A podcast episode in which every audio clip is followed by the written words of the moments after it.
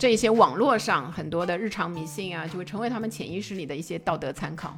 我们人天生对意义还有秩序，其实有这种天然的一种需求的。哎，大家好，欢迎来到最新一期的消费新知，我是 Neil。大家好，我是 Rene。哎，我们今天啊聊迷信引发的消费啊，因为我们这个迷信行为啊，或大或小，其实都在我们的日常生活中有出现，但可能你有些忽略，它也在引领着一波一波的这个消费文化的浪潮啊，所以资深迷信人士 Rene 姐有什么类似啊不为人知的小秘密分享一下？为什么为了讲今天的这个主题，我又变成了被赋予了一个 资深的迷信人士呢？啊，我可以讲，我我不是特别的迷信，呃，但我还是会有一些我自己的小习惯。就是在这两年之前，就是我们还能比较多的坐飞机的时候，我有一个习惯，就是我上飞机，然后可以呃听听东西的时候，我就会听三遍那个心经的音乐，就 就是。这个是是什么时候养成习惯的？是真的，真的，因为我我会戴那个降噪的耳机嘛，然后我必定一定会放那个呃心经，然后有人唱的那一段。就是你的信仰还是你的什么？呃，实际上我没有，就是这这佛佛教类的信仰。但有一次，就因为有一次我在坐那个飞机的时候，就是颠的特别厉害。就感觉就要就要去了那种的时候，就要再见了。对，一生中好像要轮回了。对对对，那个时候呢，然后我就去，那个时候就听，正好放到那个心经，就是我有时候会 shut，就是随机的放一些音乐的时候，然后就听那个，就觉得好像心静下来，就没有那么害怕了。对对对，所以到后来我就有一个习惯，就好像嗯，这个事情会让人逢凶化吉啊，就是那种感觉。明白。然后就有这个习惯，有意思。这个推荐给，如果你推荐推荐给 还想要继续坐飞机的朋友们，就我也希望有快点能听那个新军的机会的。好，还有一个我自己的那个小秘密，对吧？不为人知的小秘密，就是在我们展开讲讲。嗯，在我们完全就是实际上，我现在已经不带钱包了，就跟可能大多数的人一样，因为我们。如果在这个国内的话，很少有机会用现金。在我还用钱包的，比如说呃前七八年的时候吧，实际上我是会每一年换一个钱包的。就换一个新的钱包，就好像哎呦，说 到说到，可能也是就是比如说养财神啊，还是对女性朋友之间，对类似这样的一些，就是互相以讹传讹，也没有什么根据的，就是说你一定这样才会有新的这个财神，就是来眷顾你。而且这个钱包有一个讲究，就是不能买红色的，就红色的是漏财，然后好像买一些其他的对颜色的才能够守住财，就类似这样。所以我的消这方面的这个钱包消费，就是比如说在近近几年之前，可能最近两三年就不买了。但之前我的抽屉里就 一一溜的钱包，就是都还是只用过一年的，都挺新的钱包。现在也在很很发愁，就是千万不要学我那样，你会有太多钱包。财神不觉得你喜新厌旧吗？钱没有留下多少，但是感觉那个财神天团。对对对，可以可以可以。但实际上就是买完钱包之后，没有什么没有什么益处，感觉经济状况一年不如一年。不要学这个。但但我。但我们跟钱相关的是特别容易引起所谓的迷信的行为哈。我们这不是讲信仰，我们讲迷信啊，它还是有一些区分的。其实我也会有啊，比如说 我有一个啊，也分享一个那个啊不为人知的小秘密，就是，you know，就是你知道我们做运营的就要很要会算很多的预算嘛。嗯，我在算预算的时候呢，我有一个自己专属的计算器。哦，跟着我很多年了，然后啊，我我因为他曾经见证过我的这个这个事业蓬勃发展，所以我就很敬重他啊，很多年我都一直把他带在身边，然后是任何人都不能碰那个计算器的。哦妈呀，已经变成图腾了是吗？有忌讳了。对对对对对，一种符号的赋予我的这种呃安心感哈，然后。呃，我就会拿它来做预算，然后我觉得拿它敲出来的这些预算或者是一些预见的收益，有可能会成真的可能性会会比较强，就是没有任何的科学的依据或者是什么，但是你用它你就哎很心安，然后好像觉得哎这个事业也不错，对，这还是。如果我自己跳出来看自己啊，我虽然我刚笑你，其实我这个行为，感觉跟你也差不多，大家半斤八两。就我们俩都分享了好处是，好处是我不用买那么多计算器，我很专一啊，长情。这个计算器现在还在你手边吗？在在，就在我的我的左左手边。OK，躺在静静的躺在我的这个。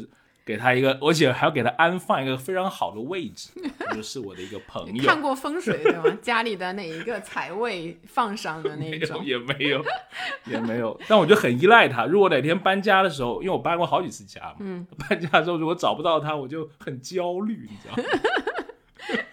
也不是一个名贵的计算器，但是我理解你的这种心情，对对对。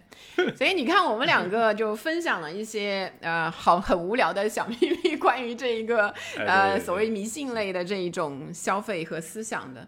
你可以看到，就是实际上我们所说的这种日常类的迷信，其实我们都不是特别迷信的人，但有时候会会有一些相信的东西，就无伤大雅，还会带来一些愉悦感。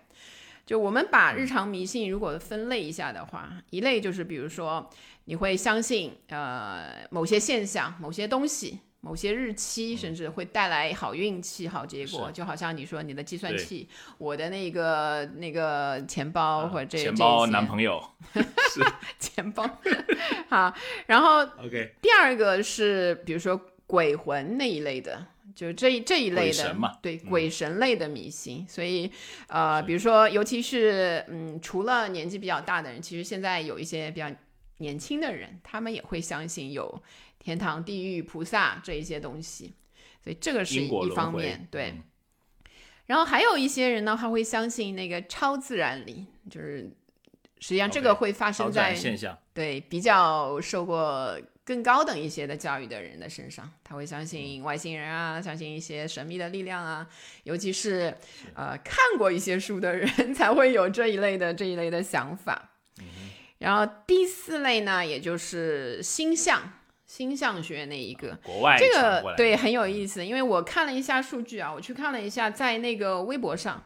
微博上现在我看用“占星”这两个字去查那个那个用户的话，呃，有一个叫 Pandora 的那个占星小屋是现在粉丝最多，对吗？是一个非常那个的，因为 以为什么我会知道是吧？以女性向的以女性的那个那个粉丝为主，一共有多少？一共有一千五百七十四万，就截止到现在为止啊。然后还包括什么？就是台湾的，台湾的有一批，就是比如说以唐奇阳为代表的，他们的粉丝数也都在一千万以上。还有什么蓝蓝占星啊，什么占星少女啊，就你只要只以这个，全都是千万级以上的那个就是博主。所以实际上是现在还比较主流的。来说说你的那一个 小占星小故事吧。没有没有，因为。我就是以前有个同事，他会那个塔罗牌嘛，然后呃，在一次年会里面，他就塔罗牌这个技术就受到同事们很多的欢迎，因为我对这种潮流文化就很感兴趣嘛，嗯，因为做运营的嘛，做流量生意的嘛，就会对感兴趣，那就研究了一下这个神秘学，因为他说这个属于神秘学啊。相关的，对，哎呀，本人就去买了一副塔罗牌，但是哇，可能我跟这个东是不是可能我跟这个东西没有 没有缘啊，我就不太会啊，或者是可能我对他的这个信仰的程度不及我的计算器啊，我就没有我我就没有特别弄，但我呃特别去看了一些，其实，在呃台湾地区或者是在香港还挺发达的一套体系啊，它有一个很完整的这么一套自圆其说的逻辑，是它里面自己的逻辑链是很强的，嗯。所以大概要多少钱？我其实也不知道那个一副塔罗牌。几百块，而且我买的是正版的啊。那多少钱？你买的？差不多两百块吧，差不多两百块，一百一百多一点吧，反正差不多两百块这个区间。是是。然后 世界上有好像有三个版本的塔罗牌，就是它分别是不同的 出版公司。很专业啊，说一说。大概是这样吧。然后淘宝上有几个代理商比较大的，就是他会代理不同厂牌的，他有厂牌的，就不同厂牌出塔罗牌。嗯。但是大家接受的就那几种哈，对。然后就就就买了，就是印刷质量还挺精美的，但是。但要卖几百块，我觉得 精美一百多块吧，差不多两百块。研究嘛，研究研究啊，比破牌贵贵很多哈。但是后面我觉得可以说一下有意思的是，后面我把它那个出掉的经历，就是后面呃有有段时间我特别喜欢断舍离，呃就就老在闲鱼上卖东西，就没学会呗，还说什么那个。就要把它 出掉啊，出给那个有缘人啊。我们这个哎，我不知道行话叫什么呀？应该不叫卖啊，应该叫寻找有缘人。有啊，寻找有缘人吧。对对对。然后在那个闲鱼上面，别人就问我很有意思，他就说：“你这个牌算过多少次？给什么人算过？”他会他会对这个来历很详细，因为他们会相信这个是有灵气的这种东西在在在里面的。嗯。对对对，所以你这个说的都没怎么，嗯。他们他们关注的重点都没有在杀价，呃，就是说很关注我这个的来历。对，对他们来说，这个消费就有点像我们去寺庙，就是实际上买香，我们说请香嘛，所以这个消费实际上有符号价值的，所以。他这一部分的，呃，因为自己的这一部分迷信向的消费，实际上是。给符号赋予价值的这一个行为，所以他，但感觉也不太虔诚，还买个二手的，这 他们可能在这个有人还卖二手的呢，原谅我，我我只是转给了对他更有用的人。OK，好，我要拜一拜了，感觉要。所以，所以，呃，你是没有没有完全的搞搞明白里面的那个原理是吗？占星大概它很复杂的，就是它的 它的那个规则很复杂，因为它又有什么上什么什么哎什么正向反向，它一张牌有很多说到的，嗯，正的可以这么说，逆了可以这么说，嗯，对，所以说它是一个非常强大的逻逻辑链啊，很有可能你们心理学的去看它会更有意思，因为随便你怎么说都是会。match 到你一些心理上面的痛点，或者是你的啊需求啊，设计这套逻辑的人，我也挺佩服他的，因为毕竟存在那么多年了，是他能够。人传人还是挺厉害的，所以你你有没有发现，就是因为星座这个东西，实际上是会被大量的放在这个营销的或者是产品设计当中，贵到这个欧米欧米伽的这个星座手表，星座星座系列，是是是，便宜到你可能买那个饮料几块钱的都会有星座的区别，就是你你天蝎座和一个，实际上它就是外面包装不一样。所以这个很有意思，被被大量的用在营销上，然后呃，在呃大的数量级的统计上面，呃，性别会对这方面会有影响，就是女性会更相信就是占星星座这一块的这一块的呃，我们不说迷信吧，这一类的知识，对吗？同时，嗯，我们说关注星座的那一部分女性呢，同时也会属于。呃，相对来说啊，不太自信，然后又会试图把自己呃生活的那部分来借助一些产品来提高。比如说，他喜欢占星术的话，同时他可能会喜欢一些美妆品、服装、改变发型，甚至于 KOL 对他的影响会比其他不相信占星术的女星来的更大一些。所以，实际上你用在这个营销里面使用这些。呃，方面的这个星座类的这种营销手段的话，是对对到的是这一部分的用户，当然他们的购买能力也很强。所以是，所以你看微博里面老老搞抽奖嘛，对吧？或者是什么转发这条锦鲤，下个礼拜你就一定好运，是是类似这样子。对，就包括还有一些什么呃。一个是什么转那个杨超越当年的呃也不是当年 没几年之前对吧？所以当年应该说转春哥啊，是是是转春哥啊，十至少十年之前了吧？应该十年十多年之前了，对。所以现在就是比如说呃，四叶草、锦鲤、杨超越是微博的三大吉祥物，就是这三个，你必须要转一转的，对吧？那个不转的话，你可能就丧失了这一次那个工资。我还转过王菊。哦。王菊也是新明星吗？不是，就是不知道，不知忘忘了什么转的了。你不出，你不投，我不投，什么之类的啊，保你好运啊。啊啊，对，菊姐什么什么，对对对对。哎，对对对对对对。嗯，是。所以做营销里面，我那个锦鲤应该是我印象没记错，应该是呃。淘宝或者支付宝做的嘛，就是一人独享一个非常大的套餐，全年你什么什么吃喝玩乐他都包了嘛。后面也成为一个非常常见的这个营销的一个二零一八年的时候，对，然后包包括那一年应该也是那个杨超越参加。他参加什么？呃，创造一零一，创造一零一的时候，然后火箭少女，嗯，对，火箭少女那一零一，对吧？不用努力，不用努力可以进前 三，就是你想大家的那个 这个，所以我们从那个这一块来看他后面的对迷信的这一个的心理机制的话。其实也是还还是可以看到一些东西，就是早期来说呢，心理学的研究者就会把迷信定义成，比如说他会把一些现象归因于神秘神奇的力量，然后现在基本上就是呃一些偶发的事件跟你认为的一些好的那个事情、好的现象连同时发生了，你就把它俩就是归因在一起了，就这样的一个一个形式。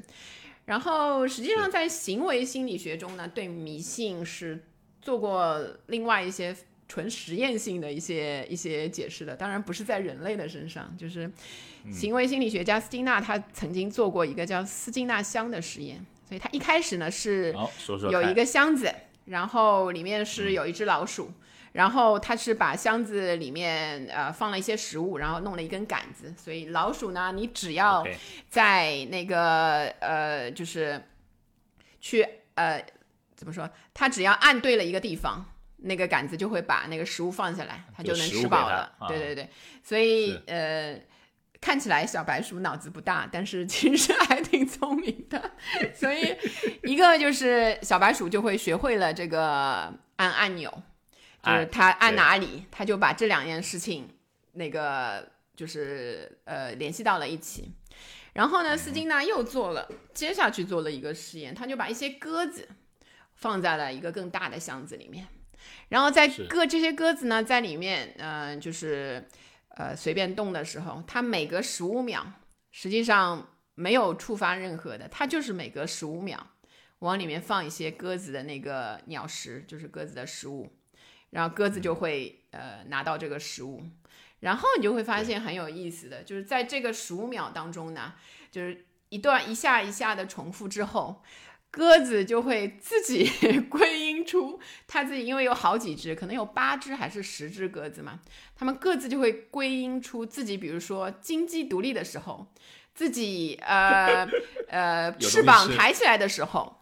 就他不断的会重复这一个，就每到十五秒的时候，他会做这个动作，这有点像什么？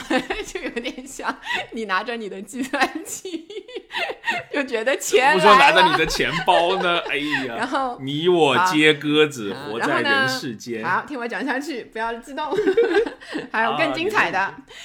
这个是十五秒里面发生的事情，就鸽子自发的形成了这一个。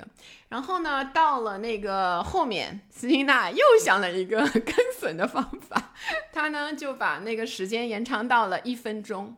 所以一分钟就是他会撒一些那个饲料进去，然后鸽子呢，在这个更长的一段时间里面，甚至有的鸽子发明出了自己的一段完整的会重复的舞蹈。舞蹈。对，OK，他就会觉得我重复这个左三圈右三圈，然后画出一个同心圆，就就可以那个得到食物。所以这种行为一旦的一旦的形成了之后，把它们放出箱子之后，他仍然保持着这样的，就他想吃的时候，他会跳那个舞蹈。然后到什么时候这些消失呢？这种行为重复了一万遍。都没有结果之后才消失，就是这种他认为的这个相应的那个归因，这个行为习惯才会消失。所以你放到那个，那那我那我不不希望消失啊！就是你有现在还留着留着计算器，是为什么呢？我已经把我的钱包锁起来，就是就是移动支付让我因为我们仍然在事业上升期，还得算。Rene 已经财务自由了，哎呀，祝您祝您今天今年财运滚滚。所以你看，这个就是斯金纳香，所以说。呃，但是从另外一个演化心理学的角度上来说呢，呃，迷信实际上也是一个帮助生物生存和繁衍的合理的抉择。反正 anyway，它是通过这个行为得到了更多的食物。呃，没准你拿那个计算器，明天算账的时候又多出了五千块呢。对吗？五千万，五千万，哎呀，这这这都以万为单位的啊！美金，我觉得你这很有意思啊！哦，美金，美金，必须美金啊！我觉得这个，因为我们人天生对意义还有秩序，其实有这种天然的你这种需求的。是，你会把一些事情，你要给它赋予了意义和秩序，你才感觉，哎呀，我这个心安了。make sense，对吧？英文里面经常讲的 make sense，有道理了，有感觉了，是这个。是这个意思，对，包括我们各种各样的，呃，无伤大雅的小迷信的行为，也是在给我们的一些发生的事件注入这个意义和秩序。是的生活，你觉得，哎呀，才会才会更好啊。那其实还有一种，我觉得，呃，对我来而言比较讲得通的，就它也是一个我们，呃，因为在压力之下面的你的一个释放，嗯，和你的一个转移，你需要借助一些。神秘的、不可预计的幸运的力量，对，支撑着你往前走，因为压力大嘛。你又说了一个很有道理的话，因为的确心理学上就是这样解释的。为什么会产生这一类的？我跟斯金纳是好朋友啊。斯金纳的棺材板要压不住了。我是第五代的 Neo，是托梦托梦给你讲的吗？啊？对对对对对对。所以来来来，这一方面，为什么我们有这种日常迷信类的行为？就表现为，比如说，我一定会，呃，即使我知道 那个转发一个财神，转发一条锦鲤，对吧？但你看每一个，尤其是大 V 转的那一个，它会有几十万的转发量，就是不只是你我会这么想，就是大部分年轻的人可能都这么想，所以它实际上投射的是我们现在的一种焦虑，就一一些焦虑。比较比较明显的，在年轻人当中的一个就是社交的焦虑。社交焦虑主要是一个是，当然因为疫情了，我们的社交会被减少了。然后还有一个数据我可以分享一下，就是我们现在的这个单身人群已经到了二点四亿，就这个是我这周刚刚看到的，呃，最近的那个人口人口那个普查里面出来的一个结果，对。然后，呃，如果算单身而独居的成年人的话，已经有七千七百万，所以有很多人有社交方面的这个焦虑，他会他会希望跟外界保持一定的这个联系。然后在 在这一块上面呢，嗯，实际上有一个社会学家会他有过这样的解释，就是对社交焦虑，他说流动性是全球化时代关系当中的一个新的。表征，但是流动带来的是两种方向嘛，一个是不同个体，你会有机会跟不同的个体产生那一些往来，但是呢，是社会关系的构建当中，这个空间距离，因为很多是通过网络的来来构建的，所以变得越来越远。你的，而且现在的青年，比如说他的工作，他的居住的地方，往往都不是很稳定的，不断的在换工作。就青年换工，第一、第二年换工作的，呃，比例是百分之五十，超过百分之五十。他不断的在流动之中，所以他的社交焦虑会更加严重，也就导致他会去这些方面，呃，去寻找一些投射。然后，当他在转这些日常迷信的内容，转转 CS 淘，转转杨超越，实际上是把他心里原来的那些负面的、负面的一些情绪公开了，对，所以这些负面的情绪、焦虑变成了一些可以公诸于世的，在一个像微博这样的平台当中，有很多人是不认识的，也许有很多人认识的，然后让自己处在一个心理舒适区，他就回到了这个舒适区了，然后呃。你说最近为什么工作不好？考六级老是考不过。对，你看，年轻人都是这么想。对，为什么太水逆啊？但是我 看到微博很多会这样说。对对对，所以包括年轻人的职场焦虑，还有他的婚恋焦虑，他为啥找不到男朋友啊？要去占个星啊，看看跟他的星座是不是不合啊？还是说我这个星座本来就是比较少的人会那个有这个感情的机会啊？就是都是这一些的焦虑的同时。呃，在微信有过好几轮的那种，但后面被微信禁掉了，就是在线算命啊，在线占卜、哎在线算命，好几轮。有一段时间特别的流行，对对对，就你要发个朋友圈，然后你就能免费的什么获得一次本来一百八十八的什么这种有缘人的看手相，是是是是啊是，有缘人看手相。反正他们都不谈钱，都是缘啊，缘妙不可言。是，嗯，对，在在这个里面啊，我觉得你说这个呃焦虑的投射也是也是挺有意思的，包括我们刚刚说的社交的焦虑、职场的焦虑，嗯，还有这个、呃、婚恋的焦虑，确实是现在叫什么社会人的三大焦虑的源泉嘛。对那也有些商家会。因为这些焦虑的，因为有焦虑的地方就有消费嘛，对吧嗯？这些精明的商家很会运用对。呃这些这些东西的。然后他在这些消费上带上了这些可以呃运用到这个日常迷信的这些想法的那那一块之后呢，你他就会变成一个，不管他卖的是什么，哪怕他卖的是呃一杯可乐。也带上了符号性消费的这一种行为，就是我们现在买这些东西就不是简单的一个物质消费了，对我来说，而是它具有的符号象征的意义，是带旺我还是带随我，就是这样的一个意义。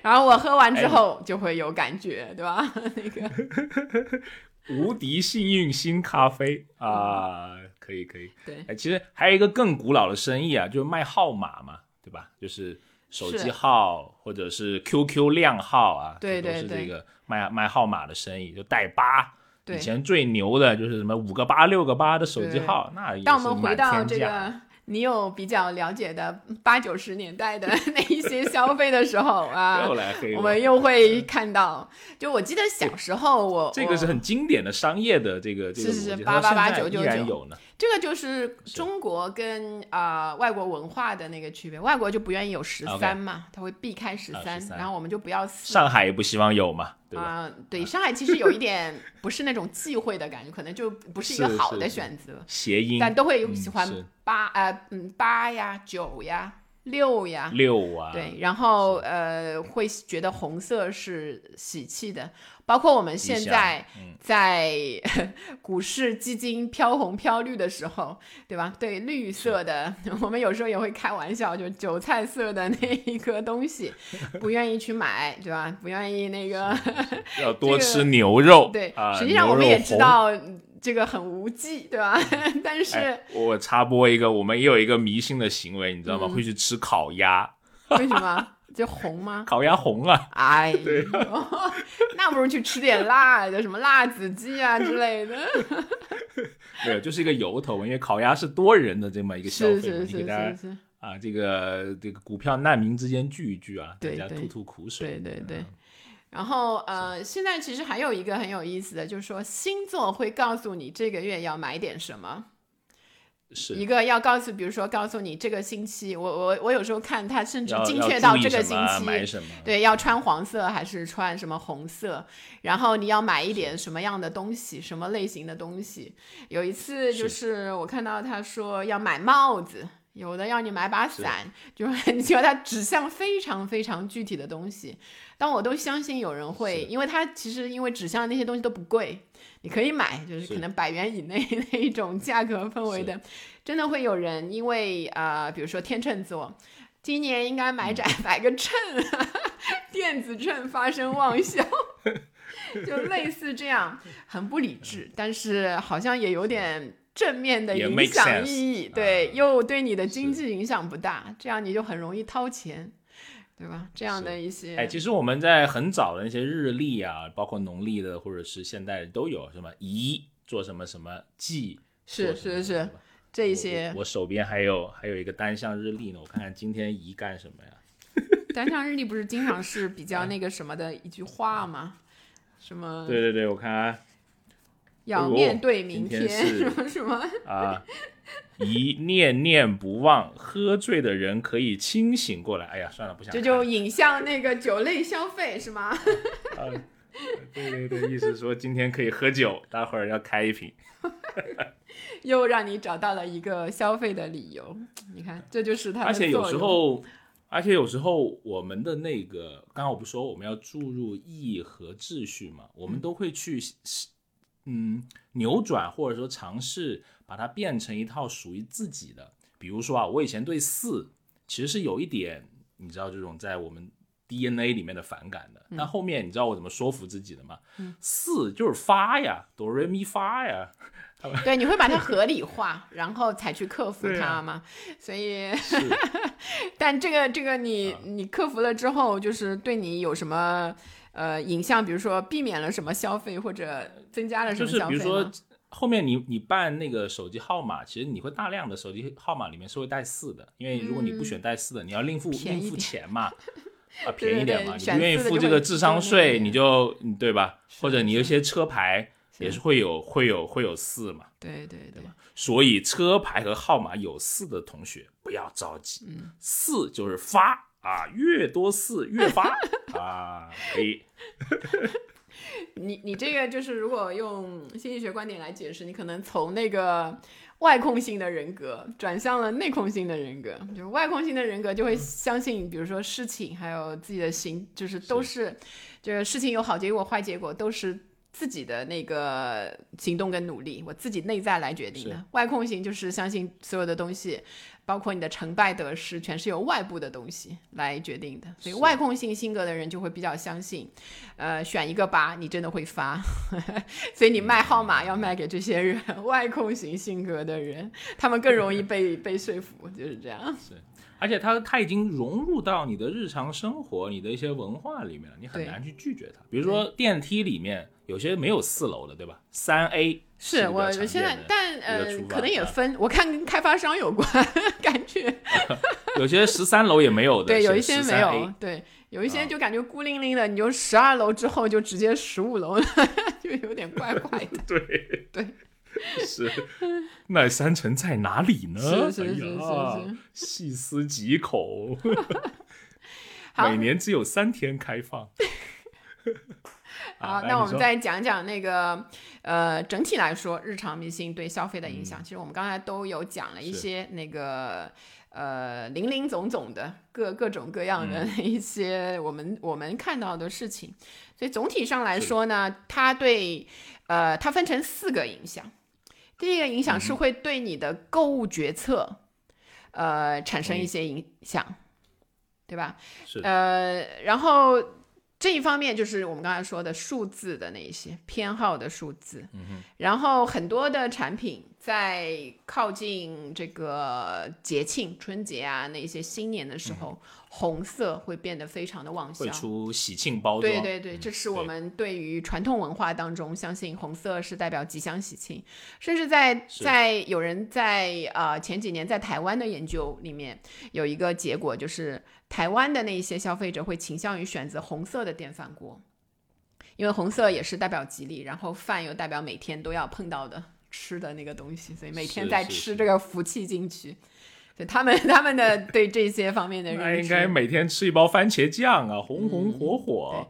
还有一部分的人在消费大额的，比如说车跟房的时候，他会有注入一些风水类的考虑。OK，对吧？是的，就是就是 更有钱的人买一些大 house 的时候，他会看一下，就是前后左右那一些。对，然后有一些人可能买车的时候，他会有颜色的避讳。就比如说，有有些人会不喜欢红色的车，在这个地方他会觉得红色代表血光之灾，所以他在这个消费决策的时候会有一些这个。更多的人会买呃银色和白色的车，然后黑色会更少。怪不得特斯拉失灵那辆好像就是红色。哎呦，紧密切中时事了，刘老师。哭了了。不，这个有个风险，万一那个过两天人家听的时候。不同的颜色。我我瞎讲的，我不记得了。我啊，特斯拉告你，我跟你说。嗯欢迎欢迎。好，所以你看这一块的话，呃，尤其就是我刚才说的一些相信就是外控型的消费者，相信外部的东西嗯会决定自己的一些成败的人，然后特别相信这一些。然后第二个就是有风险的决策的时候，就比如说吧。就你你很爱的基金投资、股票投资这一些，没有没有，就是有一些小些，玩小打小闹。哎呦呦，谦虚了，谦虚了。那个你说你说你说。在买这个就是散户，就是没有任没有就是比较随机的那种散户购买的时候，有人做。过一些调查，就比如说他在呃购买一些尾数带八的，就是比如说 A 股里面六零零八八八，我我瞎。说的啊，不要真的 到某个公司，就类似这样的，他会在随机选择的时候，呃，出现比较多的人会选择八和那个六这些尾数的股票代号的那一些公司。是然后你在买嗯彩票的时候，现在我们不是可以定义那个自己自己写那个数字吗？就很很多人会有带八的双色球，对对，尤其是什么七组六组里面必定有有带八的那一个，他会相信会看起来经常买彩票嘛。哎哎，所以你说这个我觉得挺有意思。所以阿里巴巴是一家非常懂呃中国文化，我感觉是中国从它的一开始者这个公司哈。是是对，因为你看它的它在香港上市的股票代码就是对九九八八啊，这个不知道是自选的吗？那个还是分到的你足够大就可以选。哦。或者是或者你足够大，你的那个代号很短，比如说这个腾讯就就我们就会叫它七零零嘛，是是啊，是是是，啊，买两手七零零，手头短的时候，对对对，有还道理有。还有嗯呃还有你看，嗯，现在的那个比如说阿里巴巴，其实最早就是做呃叫幺六八八嗯一路发发，对，就是有一些 吉祥的含义，对吗？然后，所以实际上你也你也说到了后面一个对他对这个消费者消费者的呃日常迷信的这个行为对他的影响，就对品牌相关的认知，它会有影响。嗯就是有一些你刚才说阿里巴巴那一些，呃，嗯包括有时候我们看到跟家庭相关的那一些牌子，有带喜。喜悦的喜，或者带福，是就是很多会带着这样的那个字，然后就会有一种暗示，嗯对对对，就是你买了这个东西啊，家好万好，就万事如意的那种感觉，对吧？什么都都好的那种感觉，什么双喜红，吧？对所以你你就是随便你看一下，或者是这里面基本上跟家庭有关的，都是一些吉利的那一些象征的，嗯。让你在这方面有一些给你。现实际上，迷信是给给消费者，就是用应用在营销里，就是给消费者搭起一个品，就幻觉的那个东西。就是我其实也没有什么道理，说我这个一定你用了就喜他们就喜上不会把这眉梢个定义。为迷信，而是对传统文化或者就是吉祥喜气，就是讨个好彩头，或者我们可以拿这个话来说哈，是还是大家还是有。呃，我们都有趋向于，不管你信不相信命运，但是你总会相信好运会降临在自己身上。是是是是是，然后呃，比方说还有最后的一个就是购买之后的满意度。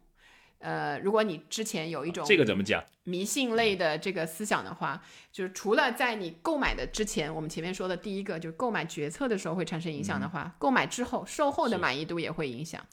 那比如说你买了一个东西之后出现了产品的故障，那么对相对来说啊，你之前有一定的迷信的人，然后出现故障和、跟你八字不合，对对对，就是跟我这个嗯气场不合，然后和那个你本来就是呃有一些负面的迷信，你就觉得这个东西可能不太好。就是相比的话，这些负面的迷信的消费者，就也或者是这样反过来说，就是你本来有一个正面的迷信期待的，这个福一定会给我带来福的人，一旦出现故障。我会觉得它更差，因为我原来的期望值更高，就是这样。我来举一个例子，哦，又有不为人知的小秘密。我买了，我有一个很很，我也不知道为什么运气这么差，就一段时间我没有买那个小米的那个家电，就是因为我买了第一个小米的煮热水、煮呃烧水的烧水壶。热水壶。对，然后就用了没多久就莫名其妙坏了。对对，就是也没有什么使用故障，因为它的使用实在很简单，智商感觉有点，要是不会用有点太低了。然后我去，呃，他其实售后挺好的，就是然后他就给我寄了一个新的。然后又过了，可能用了一两个星期吧，又坏了，又坏了，就导致我也不修了。呃，就是本来期待还还挺好的，感觉这个是一个，可能是原来它的 logo 四四方方杀到你了，现在变成圆的，对，我们都被哲学适合你，我们都被生活磨去了棱角，就是，所以这个可能现在适合你了。对对对，当然我后来还是买一些小米其他的产品，但是在烧水壶这件事上，我再也不买小米了，就感觉它会带来一些那个，你知道，跟我气场不合，应该不是太太太那个会给我带来。哎呀，今天我对你有了一个重新的认识啊，可以可以可以，对呀，哎呀，非常伟大的一期节目啊，对你整个。你在我这个，所以是我个人袒露我个人迷信思想的那个 自白录是吗？没有没有，我觉得这个这个很好啊，其实就是一些呃这种点会引发大家的一些嗯，我不知道思考吧或者什么。其实很多行为是你你不会不注意，但是。嗯，没有像我们这样事儿的，对不对？还拿出来研究什么？他就当成日常，就是就跟喝开水一样的一个事情就过了。其实背后也会蕴含着一些跟钱相关或者跟消费相关的一些呃行为嘛，是对吧？就是尽管有些行为是是是很傻的，比如说我最后再分享一个，我其实我觉得我很很傻一个行为，但是我深信不疑。你不知道为什么啊？请说。我特别不喜欢，我特别不喜欢别人拍我肩膀。我不知道为什么，这我觉得可以用那个 迷信当中偏向鬼神的那一些来解释。就是我觉得别人拍我肩膀会会让我运气不好，或者是或者是怎么样子的啊？OK，所以这个其实有有你跟我之前看过的一个研究还呃有一点搭到的，就是说。嗯，你会把这一类的信息在你脑子里激活，就是你深信不疑嘛？你觉得人家拍，就像我就没有这个随便拍，对吗？你下次别拍我，求求你。你我跟你说，我拍我拍不到，就是小时候小时候家里人说不 能在屋里撑伞，你会长不高的。啊，你就撑了这个叛逆的孩子，这是迷信啊。然后就是说，你如果有这这样的那个呃想法，然后你就对他深信不疑，然后你一直保持着不让人拍你的肩膀，会强化嘛？这个你就这个强迫症整个会在你心里激活。然后如果一直没有这个拍肩膀的行为的话呢，你就会自认为自己是这段时间是一个幸运的人。但是，一旦有人拍了之后，这一个好的这个呃系统被打破了。你就会改变自己的，就是我的这个 order，我这个秩序，你知道吗？被打破，我要好长一段时间，我才能有自己这个对对对心理建设。对，我我特别有印象，就有一年我们做双十一，有个王八蛋就拍了我一下，哎呦，你不知道，我就想把他掐死。这个了，对吗？哎呦，做了多少自我的心理暗示，我才扛过了那个艰难的五分钟，继续指挥战斗。哎呀，真的是。所以在这里要送给那个年轻的朋友，就不要学那个你有这样的一些行为，对，不能拍老板的肩膀，要注意了啊！成功人士多多少少有一点这种行为的。是的，是的。就是所有的对于迷信的这一种最好的一种方式，是你只用它带来的一些正面暗示，尽量避免。实际上你是可以避免它带来的一些负面的暗示的，这样才是 我觉得迷信你比较好的运用它，就不要让它把你牵着走。迷信迷信这种其实要迷而不失，信而不往才行。哎呦，高级高级高级，又这个拔高了啊！Rene 姐专门负责拔高，因为我觉得它是存在于你文化的一部分的。嗯，我把它，我我可能把它归咎于这个，不是归咎，把它总结到这个文化里面的一部分。你从小就浸淫在这个这个这个里面。比如说我对十三，我就一点感觉没有啊，除非上海话讲十三点或者怎么，可能其实十你们还会有三的点感觉。确在上海也没有那么吓人啊，也还好啊就是有点上海上海有有什么 吓人的？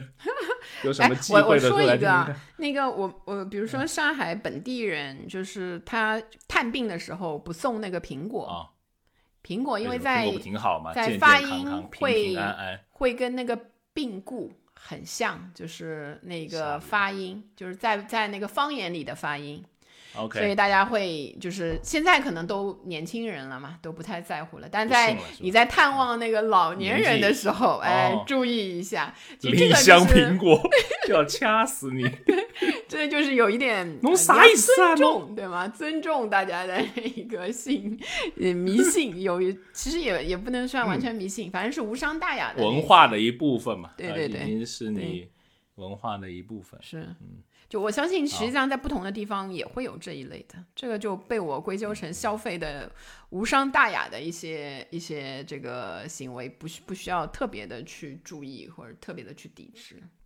是的，是的，特别是现在青年人的话，会跟你这老一辈的会不太一样，因为他们大量的时间是在网上嘛，因为我们嗯。现在这个、呃大量的这个上网的时间嗯嘛，比如说我都看到全球网民就每天超过七个钟在网上啊，中国就更多了，因为我们这个互联网的程度，移动互联网程度更高嘛，是，青年都是八小时以上，特别最近这个网课又多，都八九小时，嗯，就是青年开始沉浸在网络建立出来的这样的一种虚构的一个社会里面的时候呢，上网时间就会取代人和人之间的互动。然后你在呃现实当中的社会交往会有一种恐惧的心理，所以长此以往，你的呃这些网络上很多的日常迷信啊，就会成为他们潜意识里的一些道德参考，这些价值观的形成。嗯，所以说呃。日常迷信，当你上网的时候，上网的时间越来越多的时候，这些日常迷信会越来越多的影响你，也就是嗯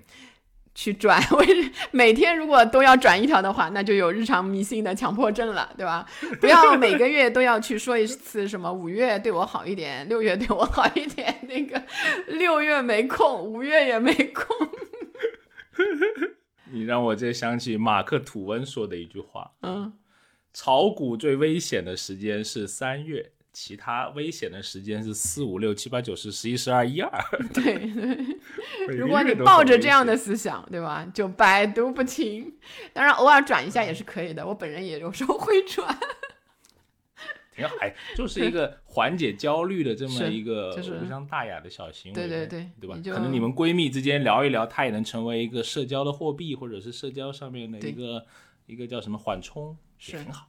就是花就是两百不要拍我肩膀哈 拍姐两百块买买那个占星牌，然后再去卖掉这个行为，我们是不提倡的啊！希望大家 你居然忽略了不能拍我肩膀这个我的一大死穴，哎呀，吓人不！是说了拍不到吗？真是，总不能跳起来拍吧？好 好好，好好好啊，那如果你对我们类似说的这些跟消费相关的行为或者新数据、新趋势感兴趣的话呢，欢迎你关注我们消费新知啊！如果你转发这期节目到你的微信群，未来的七天内一定有好事情会发生。好好。如果不转发的话，也会有好事情。你看我们太有良心了对吧？